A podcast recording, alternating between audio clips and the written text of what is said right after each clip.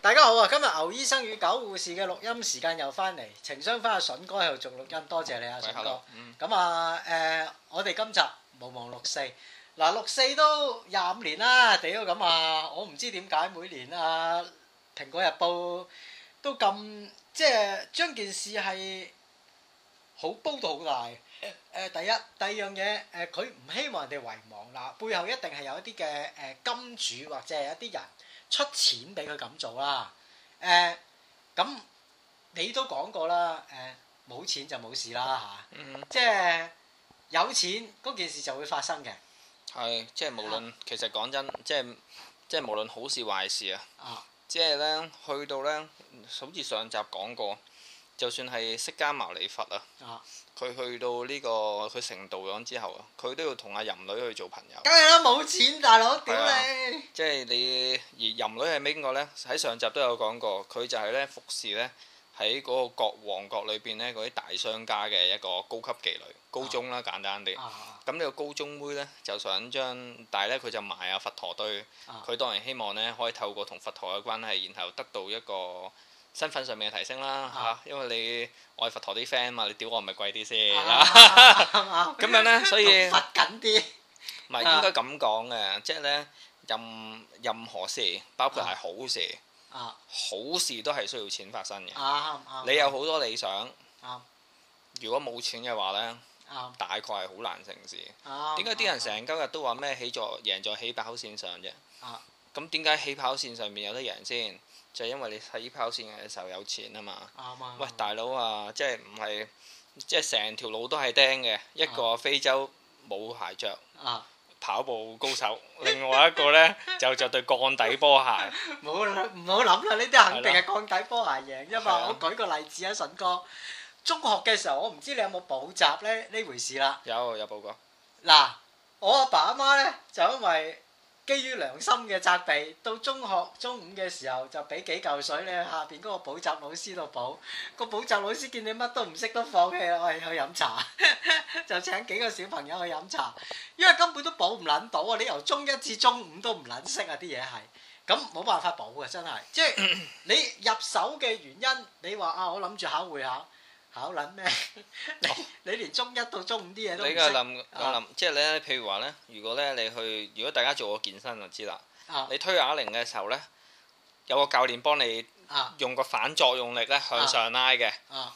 咁咧，你可能咧嗰、個啞鈴係一百磅，你推咗九十八磅，佢幫你滴兩磅。啊，但係如果咧，你只係推到兩磅咧，佢啊係冇辦法滴到九十八磅，啊係佢係嘣一聲壓落你度，咪自己死咯。啱啊啱啊，唉，不過六四呢單嘢咧，所以誒、呃即係我我咁睇啊，即係誒、呃其實而家我想提出一個觀點，啊即係我哋如果就算唔講六四都好咧，誒、無論呢件事係啱係錯，究竟有人估惑定冇估惑，嗯究竟班友係有龍腰定冇龍腰，嗯其實呢啲嘢都唔緊要嘅，因為咧，啊始終所謂歷史嘅教訓咧，通常喺人類嘅歷史上面都唔成功嘅。啊係啦，即係你見過 你其實咧人呢個咁嘅 system 咧啊，就好似 Window 九百咁樣咯，啊久唔久 update 下，成家都錯嘅。哎呀，我要 pause 下先，唔好意思。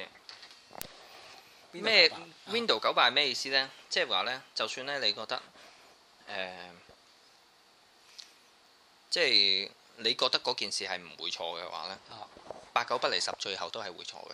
啊所以咧，有時好似我哋呢啲即係原本正宗，即係讀歷史嘅呢啲人咧，啊去到最後咧，喂咩叫發原門正宗啊？原本正宗係真係我讀書嘅時候，我真係讀歷史噶嘛。係咩？係啊，我中真係唔知你讀歷史，中西史噶嘛。係咩？係啊，大學哦，我唔係誒學預科哦預科，我啊一一個人只可以修兩科嘅啫。係我係讀修中西史咯。哦哦咁我哋誒即係以前讀歷史做咩啊？就係令到啲事唔好再發生嘛。屌你咧，唔係，即係你起碼啊咧，你起碼都會，你自己都會咁樣講噶。係，我以前識嘅，我以前因為發生過件咁嘅事，所以而家就唔會咁，係啦，所以啊咩係歷史？歷史就係呢個呢樣嘢啫嘛。係你聽過有一個故事，人哋話俾你聽咧，咁就死撚緊嘅。啊跟住然後咧，誒原來最尾佢都係會做噶。係人類係咁嘅屌，咁呢個就係啊 Windows 九八系統嘅問題啦。即係你你覺得咧誒明明啲嘢呢已經一班專家計好晒㗎啊啦，話晒俾你聽，喂，屌阿媽，人哋 double kick 啊，唔係撳三下，啲人呢一撳唔到就撳三下咁樣，咁咪輕機咯，啊，即係咁戇鳩啊！所以呢，誒、我得到一個，我得到有兩個觀點嘅，其實琴誒啊呢、個呢幾日喺度反省緊，嗯因為上個禮拜去完呢個活動之後，我都諗翻，第一就係、誒，唔係話完全冇用，啊但係呢，誒、嗰教訓呢，通常都係重複嘅，係係嘛？但係呢，每一次重複呢，會衰多一啲啲，啊，你講啊，點解呢？啊，你知唔知點解啊唔？知唔知，即係你譬如話咧，好似誒、呃以前咧誒、呃、漢代誒、呃、劉劉邦同項羽打完交之後咧，啊可能只係死一千人嘅啫。啊但係咧到明朝明朝咧，啊呢、個崇禎咧對呢個皇太極嘅時候咧，啊，就可能係死一萬人嘅點。解咧嚇？即係大家犯同一個錯，大家都係咧管治失效，啊跟住咧然後民怨沸騰啊，跟住咧內憂外患，啊最尾嘅結果咧就打交。啊打輸咗，啊但每次嘅規模咧都將會係更大，而係唔會縮細嘅。啊，點解呢？嚇？真係唔知，真係唔知喎。戰場永遠都係擴大，唔會縮細嘅喎，真係。係啦，但係呢件事發生過好多次嘅咯喎，啊即係打仗呢，你知啦係中國人嘅歷史。我嗰日睇阿李儀有篇文章都講好好笑，佢話呢：啊「啊，其實我哋真係好彩，即係講緊六十年啊，六十年冇打過仗啊，香港、中國啊，即係中國要翻齊啊有六十年冇打過仗係唔好係好因為困難。好撚大鑊㗎，而家打仗第一冇備師，即係裝備精良。你啊話如果而家打仗，我諗死嘅人數真係屌你老味，斷百萬你其實實好戇鳩啊！你諗下，只要呃啊誒唔使得太多啊，你可能係褪早幾廿年。啊即係我阿爸一九五幾年出世嘅，佢早十年出世啫，啊打老婆唔聲啦。咁啊係，同埋係咪嗰陣時菠蘿冇而家咁撚勁啊嘛，大佬。喂，好似我阿哥咁樣，誒一九七幾年七七幾年出世啊嘅，早十年出世有文革啊咁啊係，係嘛？但即係嗰陣時係喺香港係，不過如咁果你大陸出世你咪驚咯。係啊，即係咧你即係有時做人真係死好命，但係咧點解嗯咧啲錯咧唔會更細，只會更大咧？就係因為呢啲人咧諗通咗一樣嘢。咩啊？就係因為佢誒嗱，OK，我舉一個例啊，如果咧你不停打飛機啊，你發現你打十下你就射精嘅啊，你知道原來你打十下射精喎，你打到對九下停下先。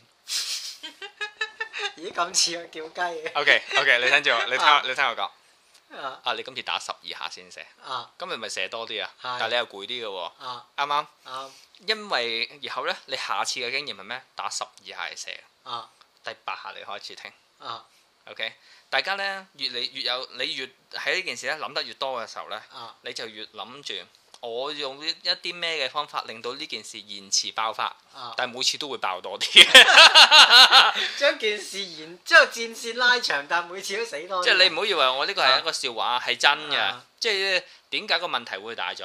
啊係因為你延遲解決佢啊嘛。啊所有問題延遲解決個問題就會更大。啊呢個就係解釋到點解我哋每一次 learn from 咗 experience 之後，啊我哋就係好有效將個問題拖後咗咯。啊喂，我哋人就係咁噶啦，因為你解決唔到，啊！解決唔到你最好嘅辦法係咩啊啊？拖長佢咯。係，即係等於而家地球人口爆炸啫嘛。地球人口爆炸最需要係咩？一場戰爭。但係而家點解我哋唔會發動戰爭？就係我哋將個戰爭拉長啊嘛。即係如果你話啊，地球資源唔夠，我哋咧可能嘅養活唔到地球，即係個資源養活唔到地球人幾多年啦，咁啊發動一場好激烈嘅戰爭就搞掂㗎啦，死咁大半人口，或者有一啲病毒可以令到地球人口突然間滅絕一半。咁咪搞撚掂咯？資源分配即刻平均咗，所以咧，頭先講呢個觀點好好有趣，即係咧大家可能當笑話咁聽啦。啊但係咧，呢個唔係你，唔單止係你同埋你身邊嘅人嘅關係嘅問題。你有時可能有啲夫婦唔想離婚，啊最尾有兩個可能性，拖到大家冇晒感覺，係或者誒、呃真係要爆炸嘅時候咧，誒、啊已經即係爆到大家已經係連 high bye 都唔想啦。啱啱係咪啱啱即係咧有大到咧一個國家同埋一個國家，即係啊佢同埋管治者同埋人民嘅關係拖得越耐，其實咧只係將件事咧做得越和。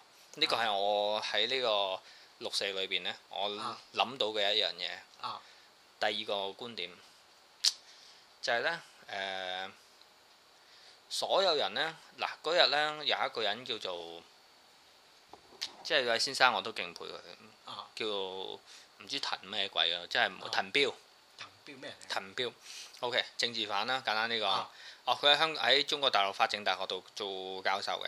啊咁樣呢，就維權律師啊嚇咁佢嚟到香港呢，就交二四六講咗一番呢，嗯啊都算係偉大嘅説話啦。但係佢之後翻大陸嘅會佢要翻大陸啊誒佢講咗一句説話呢，係我喺台下嘅時候，我直頭感到震驚嘅，咩咧？佔領天安 門。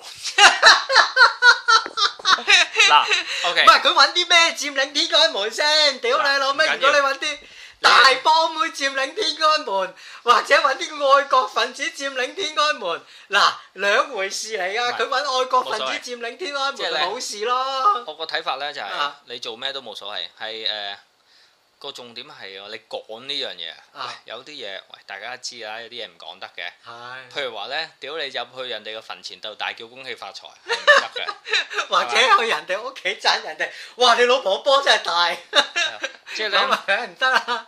但係咧，誒、呃啊如果你有有啲人咧，就係、會俾人打身啦。啊，即係有啲時候你講錯嘢咧，係誒、會冇命會啦冇。命啦。啊而佢就係犯咗冇命呢種。我又覺得唔係啊，筍哥。嗯大陸政府對政治犯啊，未必係咁差。嗱，你睇翻啦，我哋頭先又傾開啊。你見啲政治犯出嚟呢，唔會講好多嘢㗎。嗯我喺入邊啊，揼石仔啊，我喺入邊啊，屌你俾黑鬼屌屎忽，我喺入邊要吞精啊，冇㗎。個個被軟禁或者被失蹤之後係唔出聲嘅。嗯，你發覺係咁㗎。唔係我呢樣嘢，我頭先呢個啊開另外一個話題再講啦。但係咧，你嗱即係咁講，即係你可能你乜都有，啊你可以去食可卡因啊、啊冰毒啊啊、藍精靈啊。啊然後咧，裏邊有誒、呃、直樹母子啊啊，誒、中山李慧啊啊，誒、小野洋子 啊，啊！正嘢哇啊！屌，你全部都俾你任玩嘅。啊喂，都不過話，都不過一個人你可以自由唔受監視下邊生活啊嘛。啱啊呢樣嘢都緊要嘅，其實啊。咁所以咧，你可以咁樣諗誒，呃佢、本來佢喺大學教書，有份高薪厚職，佢唔、需要講呢啲嘢嘅。啊 OK，佢或者喂講真落到嚟，你坦白講啊，香港人、你應該對佢喂 come on 失望啦，真係唔好再諗佢哋會為你平反到啲乜嘢。啊你可以嚟講下，唔係即係可以嚟講下，大家真係要誒、呃做一場 show 咁樣啊。屌、你喺度大叫佔領天安門，唔係，我覺得呢即係個可能係有背後金主叫佢講嘅。係啦因為你嗱大陸係一黨專政，但係有好多黨一齊執政噶嘛。嗯即係好嗱，咩叫一黨專政咧？大陸係共產黨專政，但係背後有好多嘅黨派噶唔係嘛。所以咧我誒。呃我但係咧，我唔想講佢哋即係猜想佢後邊嘅脈絡係點啊！啊呢個冇意思，都冇人知啊！啊但係咧，誒、我學到第二樣嘢，咩咧？就係、呃你做即係唔好睇到啲嘢回報先做。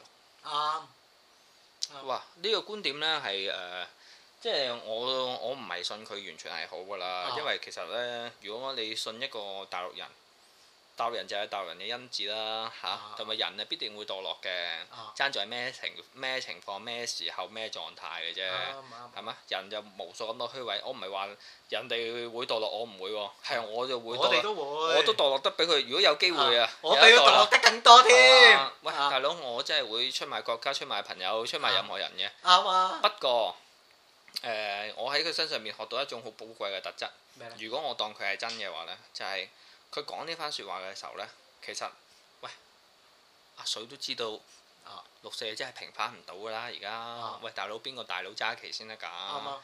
即係喂大佬呢個有黑社會大佬打死咗條僆仔。啊跟住然後呢，下邊嗰啲四六呢，就話：啊喂，我哋要平反佢啊，大佬！冇你黐人可線能啦！㗎，啊喂啊，大佬呢，揸住兩把牛刀，啱啊！跟住然後一個袋度呢，揸住啊揸住幾扎一千蚊紙喺度啊嘅時候，一係斬你，一係攞錢啊嚇，平反就唔得，係咪？啊啊喂，你要顧，即係中國人一個字就由面子開始已經搞唔掂啦，啱啱係啱？咪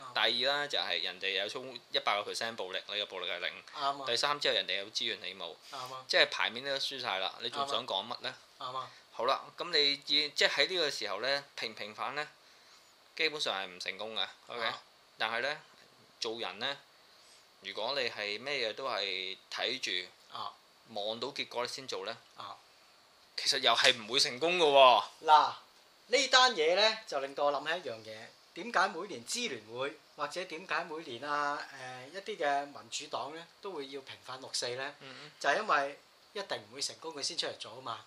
佢先攞到自己嘅政治籌碼啊嘛。如果有一日佢同你講，喂阿長毛話唔使啦，聽日平反六四，阿、長毛喂唔撚係話，大佬屌你咩？ 我我擺到明係諗住平反六四，你老母話俾我聽聽日平反，我做咩啊大佬？嗯你嘅政治任務啊，或者你嘅政治命運即刻跌到去谷底嘅，嗯即跌到冰點添啊！你冇利用價值，啱唔啱先？嗯，唔係，但係呢樣嘢唔係我真正想討論。我睇我真正 focus 晒啦，就係因為其實六四呢個題材其實已經唔係好值得講，對我嚟講。但係咧，你喺裏邊你睇到啲咩咧？覺得我都要對我自己個緊要咧，就係嗱，點解你見到好多人，譬如話誒，佢、誒明明係好想叫雞嘅，嗯然後咧佢又會覺得誒，佢、叫雞有好多困難，第一要錢啦，第二有好多心理負擔啦，有好多心理負擔啦，A、啊 B、C、D、E、F、G 啦，啱啊咁啊最尾冇叫咁樣。啊咁然後你最尾去哦誒，咁、但係呢，做，如果你誒、呃最尾係啊呢、個其實唔係一個好嘅比喻，但係呢，我想講你譬如話啊有啲人可能佢想做飛機師，嗯嚇但係呢，如果佢會睇到哦誒啲、人就會成日啊唔係溝女嗯溝女容易啲啦。啊！究竟你會唔會俾個波我揸㗎？你 俾個波我揸，我就請你食飯咁 樣。喂你會唔會同條女咁講啊？你唔嗱啊人嘅運動呢？啊好少咧係要透過講出口嘅，啊！所以啲女咪會聞到你隻身有嚿咩味咯。嗯啊大家咧都根本咧啊喺後邊，屌好似嗰啲撒亞人咧有個眼鏡喺度計緊啲毒素咁樣啊啦，呢條撲街啱啊所以咧就有啲狗公點解啲女一聞到味就知咧？因為啲女根本就屌你啦，佢唔係白痴啊嘛，大佬撲街，人哋就帶副哦嗰啲 Google 家喺度已經 Google 緊你啦，啊！你成日想，喂，我哋突然間去食飯啊！喂，我哋突然間去咩？我突然間而家去咩？即係等於誒、有一次阿邊個想同我講，我話喂人哋請你去旅行，你都小心啲。係啊，我知啊，佢想同我上床啫嘛。你睇下阿妹都識咁講啦，即係人哋一證定明阿會妹已經冇聽我哋節目啦唔係人哋都會度噶嘛，嚇。即係人哋都會計數啊。所以咧，其實誒、呃人最唔好話，即係最你最尾咧誒，第一你肯定得唔到啦，啊得到你一定有好大損失。啊即係咧，真正係誒、呃即係唔敢講得太浪漫啦。但係誒、呃如果你計較得越少嘅話咧，就算你得唔到，你都係開心嘅。係係係嘛所以呃阿滕彪先生咧，誒嗱，即係我撇除我對你所有嘅猜測咧，啊！就係你講呢一番説話嘅時候咧，佢置生死於度外真係。係啦，呢個就係我覺得可敬可佩嘅地方。啊係。喂，你可以唔係話佢佢引證咗誒一九八四裏邊一句説話，一九八四裏邊講一句説話，阿鮑咩咩咩阿咩鮑維爾咩登啊叫做唔識啊，誒呃咪寫一九八四嗰個誒誒我唔記得咗叫乜呃咩 George Mo- 呃啊 Owen，George Owen 啊 George Owen。咁佢又講一句説話就係、當你同共產黨搞對抗嘅時候，你要當自己係一條死 屍。佢而家咪係咯，阿滕彪先生已經當自己係一條死屍啦。佢真係撇除咗生死於度外呢幾個字啊，真係。同埋即係唔好話誒唔好計算有冇成果啊。啊而係佢根本就知道係冇成果嘅。係喂，佢講咗我，佢講嘅時候呢，我心裏邊真係抱住好大嘅懷疑。啊佢就同我，佢就係講話根本啊，呢、個佢就話誒呢個誒、呃即係香，即係要，即係第一呢，佢選選擇咗喺呢一個位置講呢番説話。嗯啊，佢相信我諗佢大陸佢冇辦法講啦，唔急，唔冇係佢啦唔係你佢冇唔機係會講啊唔夠膽，冇機會講啊直頭你。冇個平台講我諗佢係佢真係好想講，但啊係如果一個人咧純粹即係為咗自己發泄自己慾望咧，而犧牲自己嘅自由咧，啊，其實好戇鳩嘅喎。係即係正如你要上去叫雞咁樣坐十四日，你會幾咁戇鳩啊唔咧？係睇下有咩女咯，屌！係同埋你睇下有咩資源嗱，譬如我而家屌你老味揾朝唔得晚，大細個唔讀書，大個做運輸，聽日冇公開，我咪夠膽啦！屌你老味十四日有飯食添，喂，但係你諗下滕彪啊，即係嗱咁又有問題啦。你睇下啊滕彪佢都唔係嗰啲窿閪嚟嘅，啱啊！人哋都係政法大學裏邊做一個教授喎，啱啊，即係份人工都唔會太少啦，啊係咪？即係冇一萬都幾千啦，係咪啱先？啊，即係過得去嘅，人哋唔係謀緊話，喂，真係爭過一餐半餐要食飯。誒、啊你話好大嚿錢買佢去做做個咁嘅 show 呢？係啊，你今日攞一大嚿好大嚿錢啊啊！但係你如果成為成個政治鬥爭嘅棋子啊，咁啊柯撚啊，今日呢邊保你，第二日嗰條友揾條友去刮巴你都得啫，啊係啱啊啱啊咪？你一定係輸啊！啱啊，所以咧，你誒、呃即係總之，你為咗錢去做磨心，你係輸撚緊嘅啱啱嚇。所啱，以啊所以一定係為一個嘅誒理念㗎。如果佢係為理念嘅話咧，我就好陰勁呢個幾人。偉大嘅，佢能夠講呢番説話都幾偉大。你諗下一個教授，我諗佢左度右度，知道邊啲嘢行權過係應該講，我諗係一個誒、呃理念上邊但係我佢覺講唔到得自己啊最啦。最慘嘅地方係咩咧？最慘就係你講咗俾班冇希望嘅人聽咯。啊！咁屌啊你都唔知，其實我諗咧，即係大陸人對香港人嘅認識咧，其實相對嚟好少嘅。啊！即係咧誒，縮骨、蒜爆、老撚頭，露撚頭，啱啊喂，呢啲就係普遍香港人嘅寫照嚟㗎啦。啱啊！即係有有時一有機會，大家出去發泄下自己嘅情緒，發泄完就好似打完一場高爾夫球咁咯。啱啊！第日嘅時候正常翻工㗎啦啱，啊！嗯即係唔係話去笑人哋，自己都係咁。啱！你個腦啊，點記得咁撚多嘢啱啊啊？聽日諗下究竟，哇！嗰條女原來個老豆係大賊嚟㗎，有冇機會而家去照顧下佢呢？你梗係諗呢啲嘢 㗎嘛，係咪先？啱係咯，啊！即係誒冇啦，即係喺六四晚會裏邊呢，我反省咗呢就係呢兩個問題。啊我覺得誒誒，不過我覺得六四誒、呃能唔能夠話平反誒，同埋點解咁多人講就係、因為而家大陸太多黨派執政，喺黨派嘅鬥爭裏邊，大家都想你死我活，等於薄熙來當年係一個誒、呃你有冇睇薄熙來點解即係揭示薄熙來嗰啲雜誌咧？冇啊冇啊冇我話啊，俾你聽，你唔使買㗎。 你你喺尖沙咀邊度有咧？喺尖沙咀文化中心，你好撚多有一執㗎。啲人樣睇完就擺喺度啊。啊嗰啲內地人唔帶上去㗎嘛。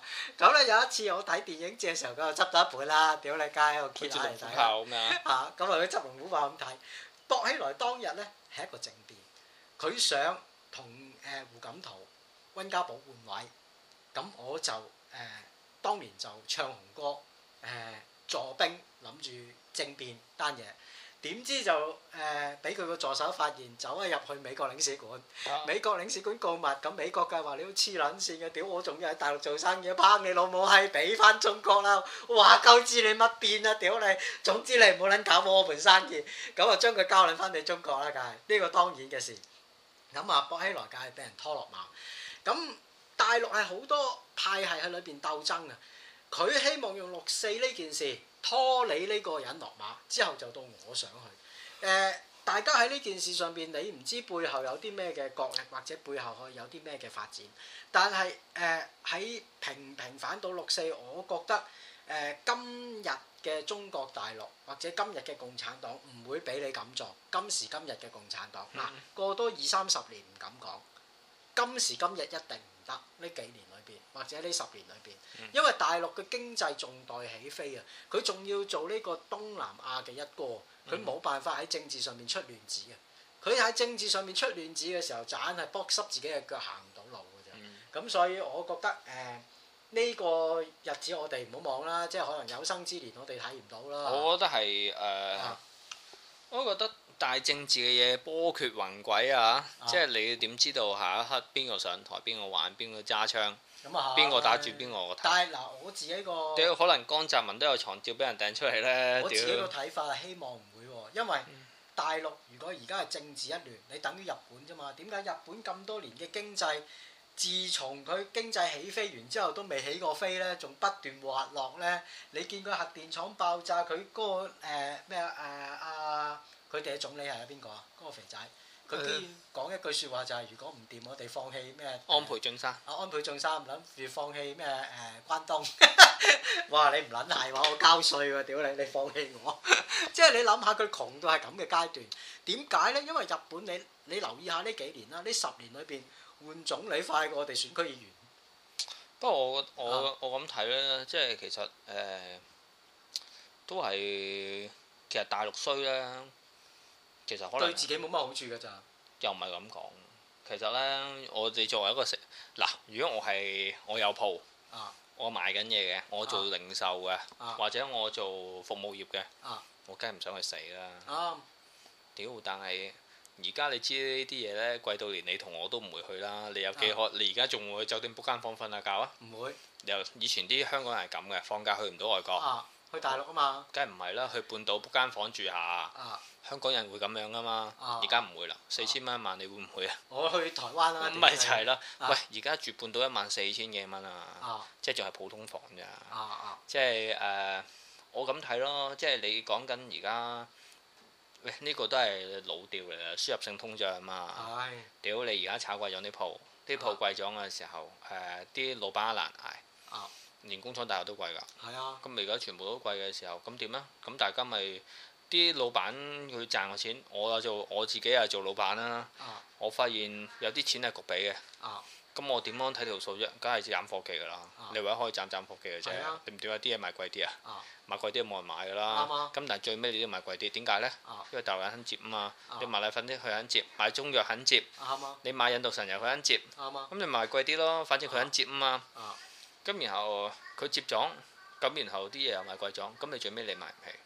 啊咁咪撲街咯啊！喂，大佬唔係喎，你大陸係輸出國嚟嘅喎。啊，如果佢撲街咁會點啊？啲嘢賣出去賣平啲咯。係，啲午餐肉跌翻十個九一但罐係好到唔時好啊？你就大撚冇啦，大撚鑊啊！睇下咩意思啦，即係好彩嘅就係我哋叫賺咗錢咯，已話俾你經聽，上次自從大陸個股票市場大陸雙風全球感冒嗯，如果大陸個股票市場唔撚掂，或者大陸打仗，我諗全球嗰個經濟啊，屌你老味，一落千丈啊！其實係好事嚟嘅。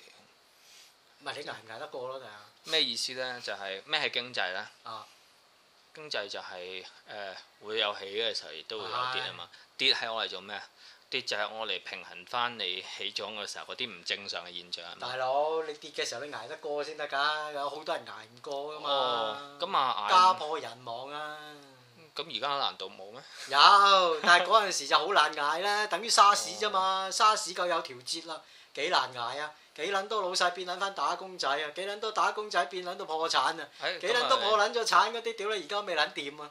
咁啊係啊，咁但係誒、呃我唔識講啊，但係啊睇嚟係唔係太壞咯嚇。唉，即係因為而家喂，你而家近幾年全部有錢嗰啲人，全部係因為之前通常有鋪有樓有地嘅人呢。啊呢幾年啊，我諗佢身家暴漲，起碼幾倍，個個都升幾倍嘅，唉因為樓價升幾倍啊嘛，你係嗯身家點會唔升幾倍呢？唉係咪先？咁然後將你原本升嗰幾倍變翻做嗰個正常人啫。啊係嘛？但係你多咗嗰啲錢，你唔係諗住喂大佬嗰啲撚樣多咗，你冇得袋啊嘛， 屌你！啱唔啱先？你咁嘅喂心但係態真係唔要得但係啊！香港人呢，係咪啊即係大家只係一個個別嘅個體。